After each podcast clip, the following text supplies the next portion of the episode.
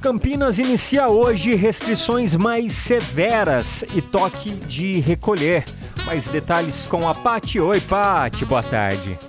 Fabinho, é isso mesmo. Campinas começa na noite de hoje um endurecimento ainda maior nas regras de restrição de combate à pandemia do coronavírus.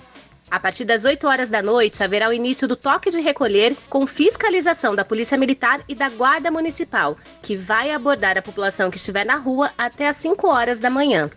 Além da fiscalização mais rígida, os supermercados, padarias, mercadinhos e lojas de conveniência devem fechar as portas para o atendimento presencial a partir das 8 horas da noite. O serviço do tipo retirada ou drive-thru também deve ser encerrado neste horário em todos os setores, inclusive no de alimentos. Para ajudar na fiscalização, também serão utilizadas as câmeras do sistema de monitoramento e leitores de placas de veículos para realizar bloqueios da Polícia Militar e da Guarda Municipal. De acordo com o prefeito Dário Saad, as medidas são duras, mas são necessárias neste momento da quarentena para reduzir o ritmo da transmissão e evitar um colapso na rede pública de saúde. Então, é, vamos lá. O que pode funcionar?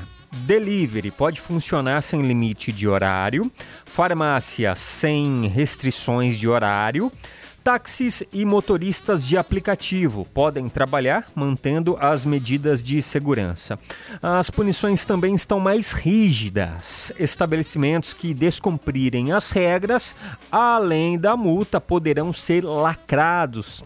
As pessoas que insistirem em fazer aglomerações serão levadas para as delegacias de polícia, né, por desrespeito às regras sanitárias. Além dos frequentadores de festas clandestinas, também poderão ser multados ah, e levados para a delegacia as pessoas que fizerem reuniões familiares com mais de 10 pessoas.